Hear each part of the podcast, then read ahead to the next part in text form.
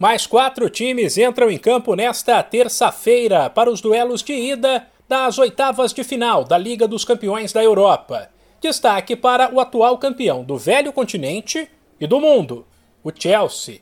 Cinco da tarde no horário de Brasília, ele recebe o Lille da França. O clube inglês, claro, é o favorito. Na véspera da partida, o técnico Thomas Tuchel evitou chamar essa responsabilidade para a equipe mas avisou que o time dele é bom de mata-mata. O outro duelo desta terça será também às 5 da tarde, mas entre Vila Real e Juventus. Nesse caso, o favoritismo é da velha senhora, visitante.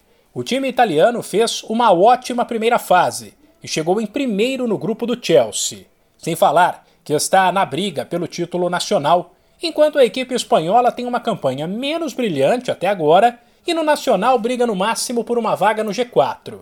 Em ambos os casos, Chelsea e Lille, Vila Real e Juventus, o duelo de volta será em 16 de março. Já nesta quarta-feira, haverá os dois últimos jogos de ida das oitavas da Liga dos Campeões.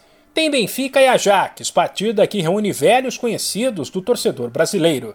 Caso dos atacantes Everton Cebolinha, ex-grêmio, pelo lado português, e Anthony, São Paulo, pelo lado holandês.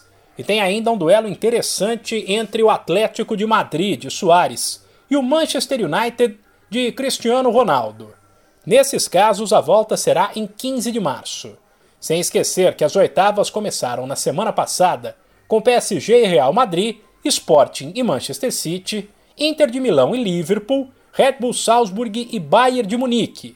Essas equipes voltam a se enfrentar nos dias 8 e 9 de março. De São Paulo, Humberto Ferretti.